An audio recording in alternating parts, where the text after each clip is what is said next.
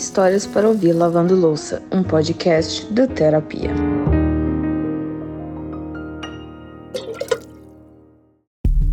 Um dos jeitos de você conhecer a história de um país é lendo as manchetes antigas dos jornais. A história de hoje é bem atual, mas cabe a gente voltar alguns anos para entender como a gente chegou até aqui. Vamos pegar uma manchete lá de 2010. Artigo do portal do Tribunal de Justiça do Estado do Ceará. O Brasil deve reconhecer o casamento gay? E aí o texto é basicamente um doutor em teologia dizendo que não, e um coordenador da Prefeitura de Fortaleza dizendo que sim. Bom, no ano seguinte veio a resposta.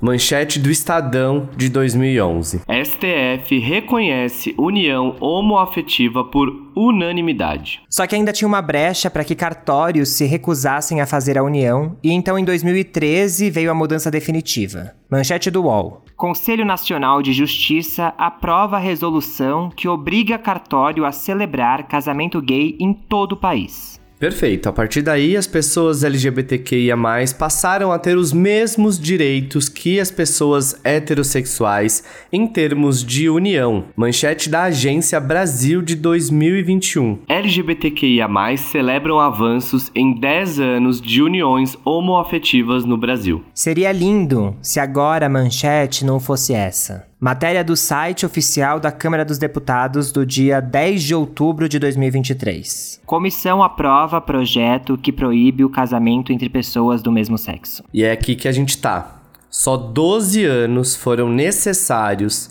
para tentarem tirar direitos tão básicos da gente. A história de hoje deveria ser apenas mais uma história de um casal feliz, só que nesse contexto ela fica gigantesca. A gente vai saber como a Tauana se apaixonou pela Aline. E como as duas puderam fazer um casamento que foi abraçado pelas duas famílias, inclusive pela mãe religiosa da Aline. A gente tá com a nossa certidão de casamento, isso é muito, muito importante, que é um direito nosso, e a gente vai lutar até o fim, e ninguém vai tirar isso da gente. Ninguém vai tirar a nossa história, ninguém vai vai roubar nossa, nossa vida, nossa história, nosso amor, que é o nosso direito e é o que a gente conquistou e, e ninguém vai tirar isso. Hoje o episódio tá mais do que especial. Eu já chorei quando a gente conheceu a Tawana, quando a gente conversou com ela, e já sei que agora vai vir mais lágrimas. Mas tudo bem que a gente tá aqui para isso, é emoção de felicidade. Antes da gente entrar na história, eu queria te fazer um convite especial para você que também é amante de histórias. A gente está preparando muitos conteúdos exclusivos para os nossos apoiadores. Inclusive, a vinheta de abertura hoje do episódio foi gravada por nossa apoiadora Nai. Desde a semana passada, a gente está aí com os nossos apoiadores abrindo o podcast junto com a gente. Eles, inclusive, já ouviram a história da Tawana em primeira mão, numa versão estendida da nossa entrevista com ela, a entrevista que eu e o Ale a gente fizemos com a Tawana, e aí a galera já ouviu na íntegra. Além da história da Tauana, eu e o Lucas também estamos contando histórias nossas. Lá no aplicativo da Aurelo já saiu o primeiro do mês de outubro, que a gente conta histórias de infância. E se você quiser ouvir, é só você baixar o aplicativo da Aurelo, fazer sua contribuição e além de tudo isso, você ainda faz parte do melhor grupo do WhatsApp. Ufa, um monte de coisa. É, a gente vai amar ter você lá, mas agora vamos conhecer mais da história da Tawana. Vem pro terapia, você também vem. Bom, vamos lá, gente. Eu sou o Lucas Galdino. E eu sou o Alexandre Simone e esse é o Histórias para Ouvir Lavando Louça. O episódio de hoje é uma história de amor e a gente fica muito feliz de contar histórias de amor daquelas para ouvir com um lencinho do lado, sabe? Então vamos começar do começo. O ano era 2015 e a Fran, uma amiga da Tauana e da Aline, achou que esse casal ia ficar legal. Ela sempre falava que a Tauana e a Aline tinham que se conhecer. E em uma história tão linda dessa, é claro que você imagina que elas já se interessaram logo de cara, né? Ela tá ali, né, me olhando, então eu não posso mentir, né? Porque ela sempre, ela sempre fala. Ela sempre fala que eu não queria ela. E é verdade.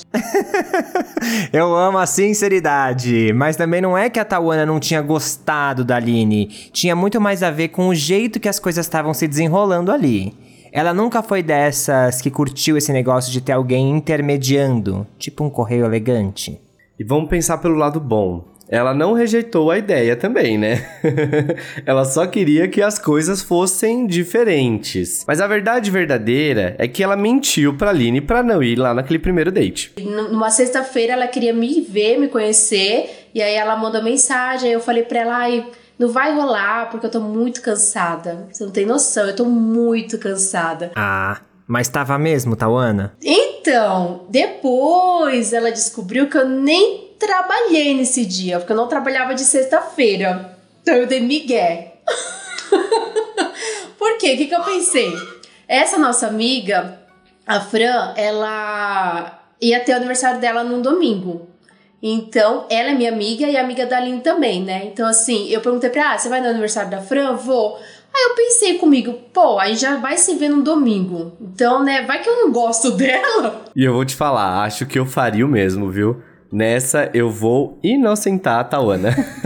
eu não, gente. Eu sou emocionado, tá? Então eu tô no time da Aline aqui. Mas tudo bem, o importante é que domingo elas se encontraram.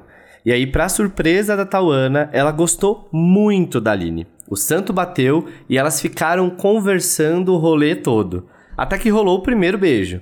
Depois a Aline deu uma carona pra Tawana ir embora e aí ficou aquele clima de quero mais. Na semana seguinte, elas marcaram de se encontrar numa hamburgueria e aí, a partir dali, nunca mais deixaram de se ver. Mas para as caminhoneiras de plantão, esse não foi um daqueles relacionamentos que duas semanas depois as duas já estavam morando juntas, sabe, né?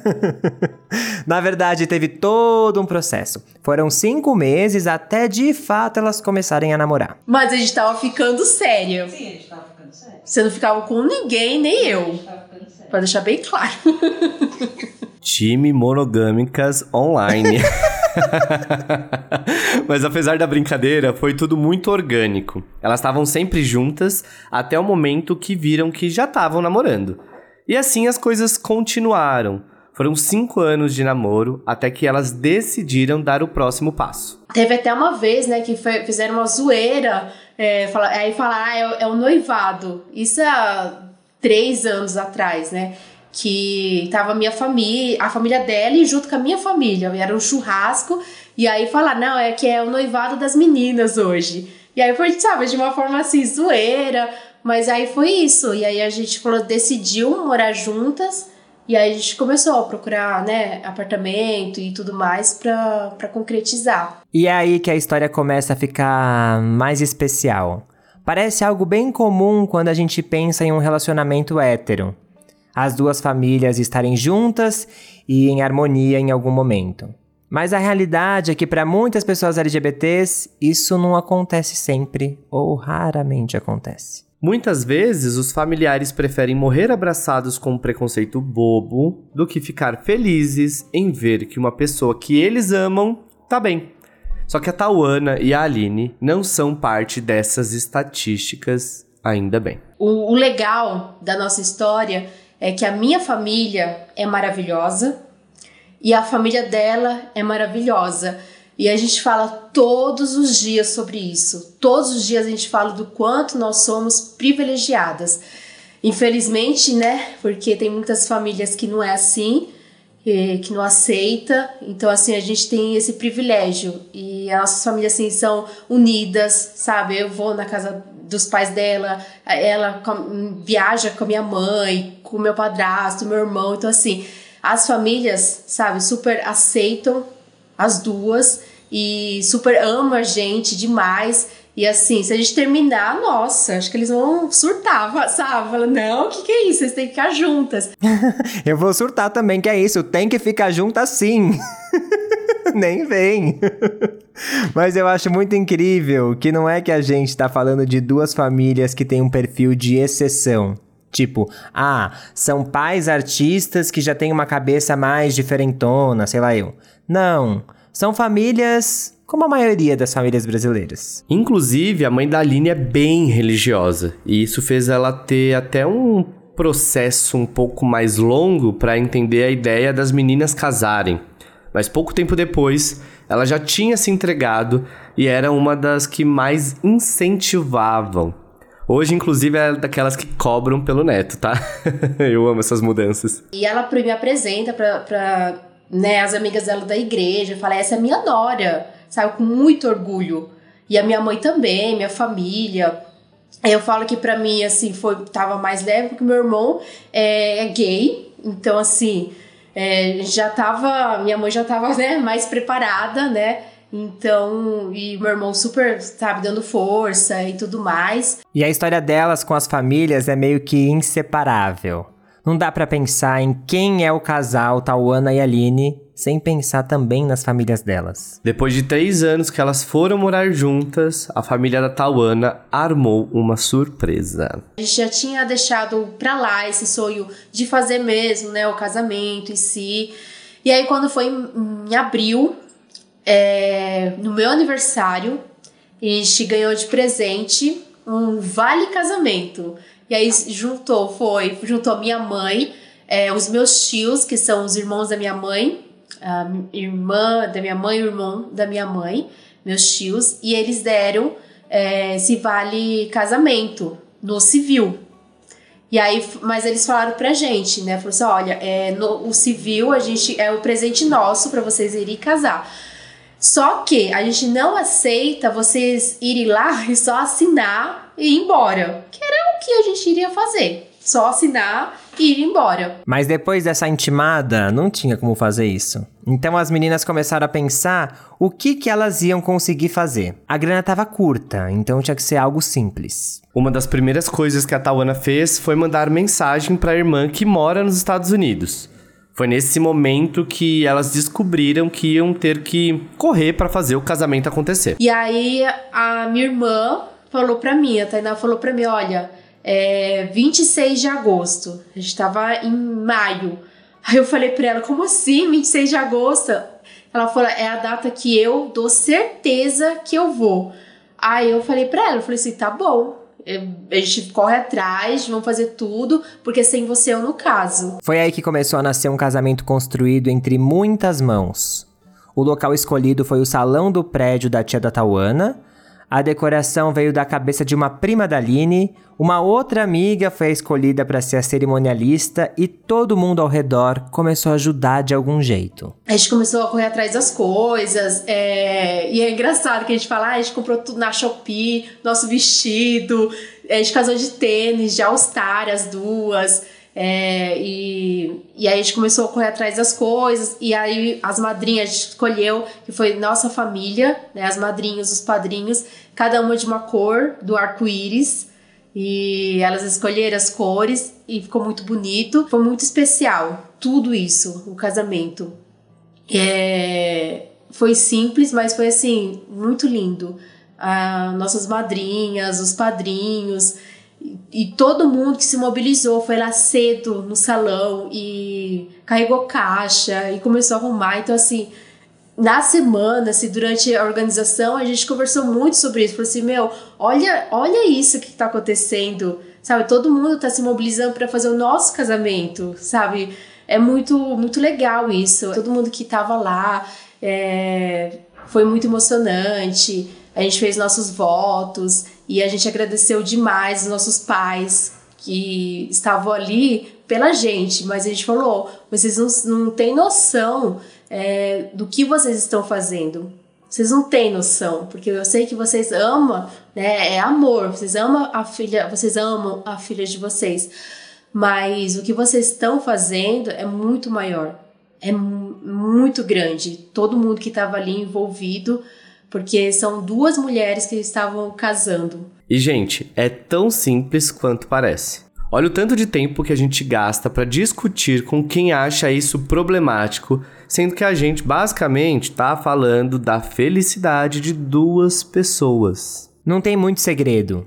Uma coisa que eu sempre gosto de pensar quando eu ouço umas opiniões meio absurdas é: será que isso aqui faz sentido na cabeça de uma criança ou ela não ia entender nada?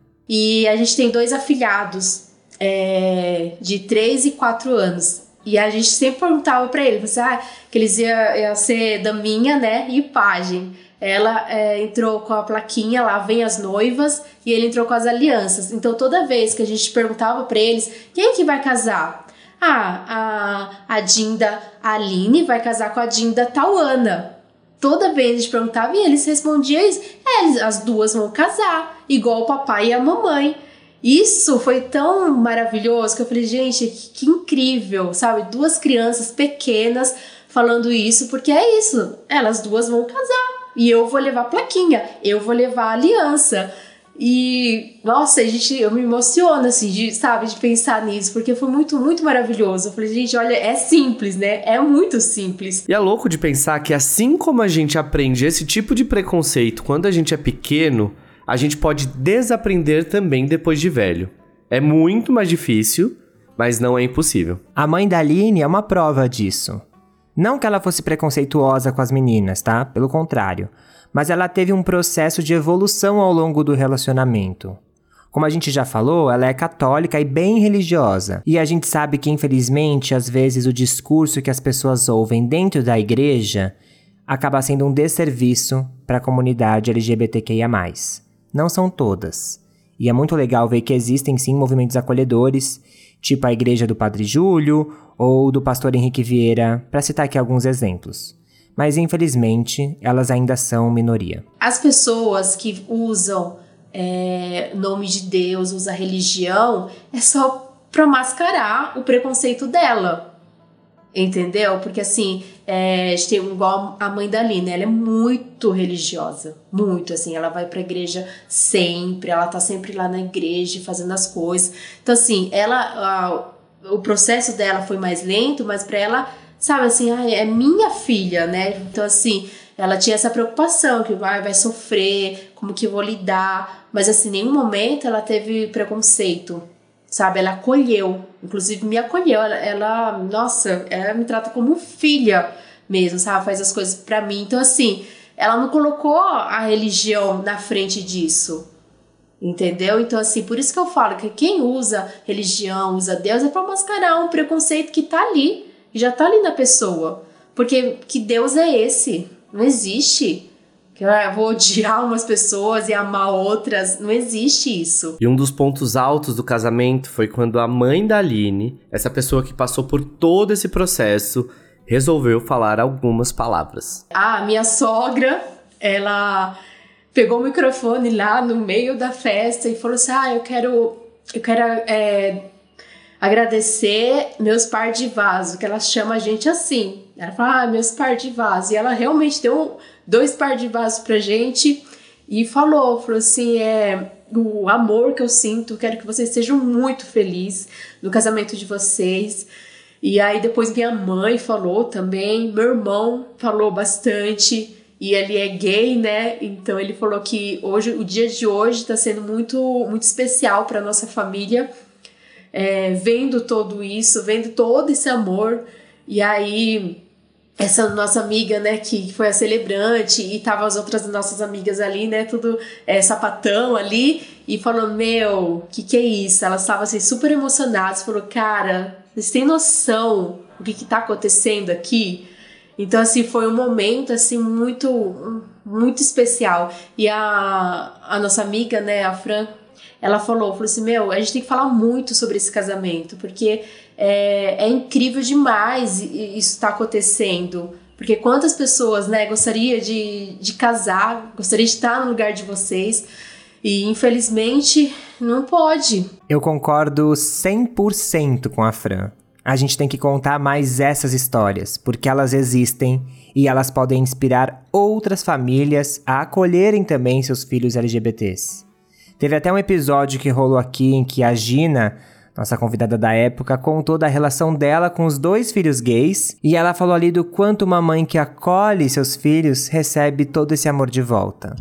A gente vai deixar o link desse episódio na descrição. Mas, desculpa ser o mensageiro do caos, infelizmente a verdade é que com o tipo de campanha que tenta se impor no Congresso atualmente, a gente sabe que a batalha ainda vai ser muito longa, vai ser muito dura e não vai dar trégua por um bom tempo. A Tawana e a Aline tinham acabado de casar quando viram as notícias sobre a votação que quer proibir o casamento homofetivo. A gente não acreditou. A gente falou assim: não, não é, não é possível isso. E a gente tinha acabado de casar, né? Eu ainda falei: pô, o que, que é isso? Mas na verdade, assim, a princípio a gente não acreditou. Sabe? Falou assim: não, não, não deve ser real isso, não, porque como isso? E aí foi, né, pra votação, um absurdo, que eu falei, gente, como isso vai pra votação?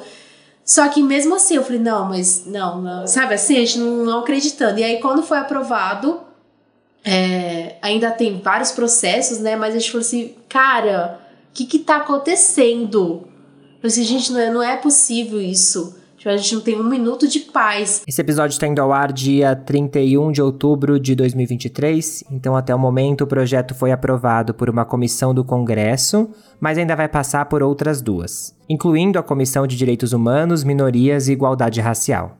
Só se for aprovado nessas comissões que ele segue para o Senado. Segundo a deputada Érica Cocai, ela acredita que a chance de ser aprovado é pequena, mas é importante que a gente se mobilize e pressione, claro, né, para que isso de fato não ocorra. Acho engraçado e interessante que toda essa situação está sendo bem didática para desmascarar o discurso de quem apoia esse tipo de proposta.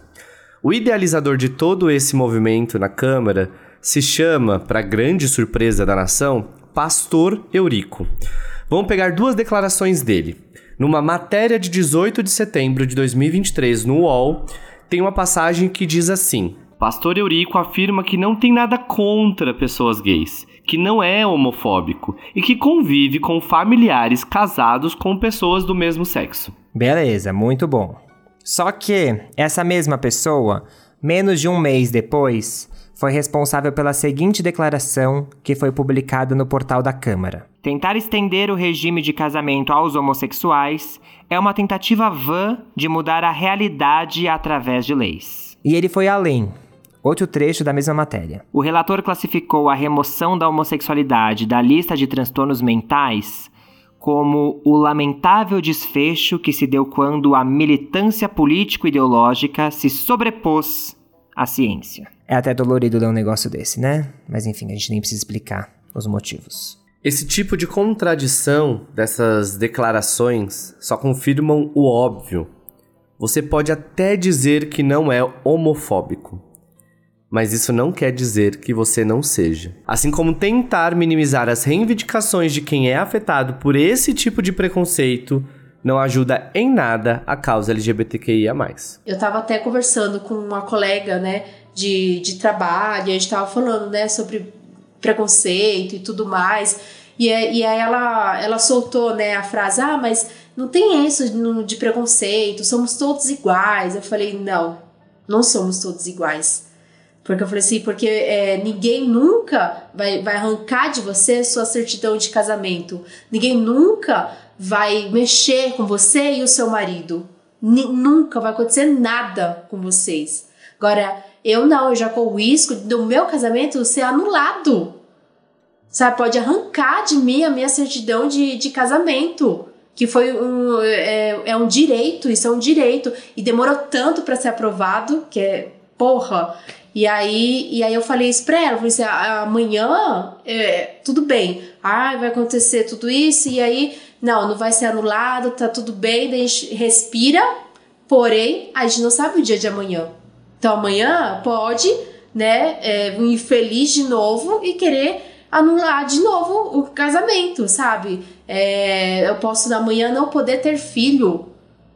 Então, assim, cada dia é uma luta, a gente não, não, não respira. Então, assim, é, a gente segue resistindo. Essa é real. E vai seguir assim.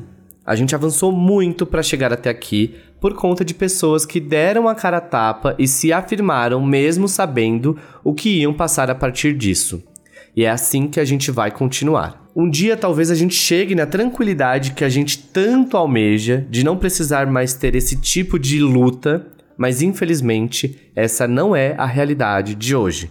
Então só cabe a gente continuar se organizando, falando, fazendo pressão, votando nas pessoas certas e, principalmente, continuar sendo quem a gente é.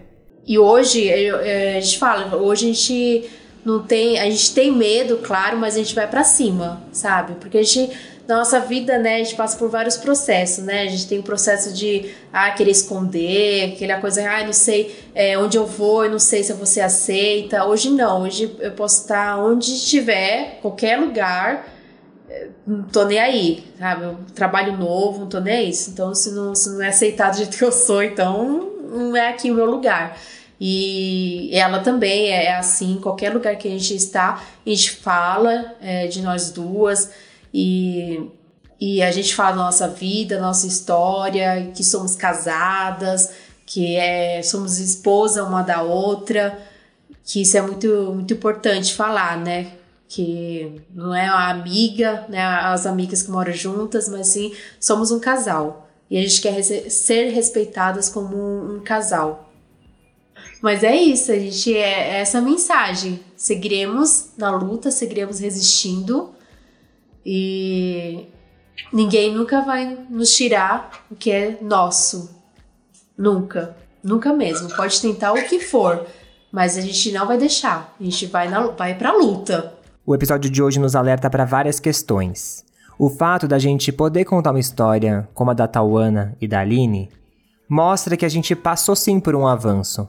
É, é muito bom poder contar uma história onde tem um casal de duas mulheres e as duas famílias se unem, pensam na festa, tá todo mundo ali torcendo por aquele amor. Infelizmente, ainda é tão raro que a gente tem que vir aqui contar essa história como uma referência, né?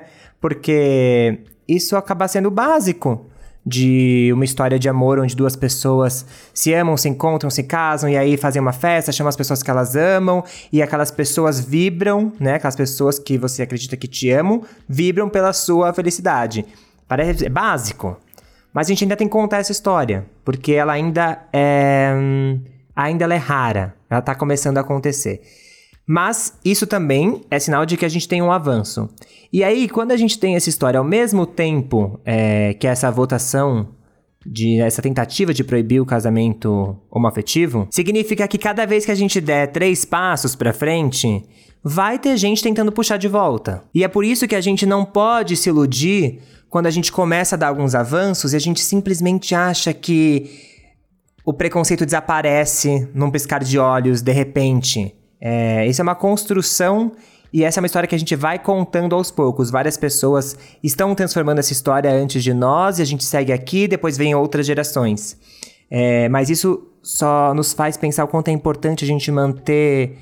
Nos manter em estado de alerta e o quanto a felicidade desse casamento da Tauana e da Aline também é extremamente política. E a gente não pode esquecer, gente, que o Brasil é um país enorme e é um país ainda muito conservador a gente tá vendo aí, olha só a pauta que tá sendo discutida no Congresso, sabe? Tem gente passando fome, a gente tá em São Paulo, pelo menos aqui, que é a nossa realidade, né?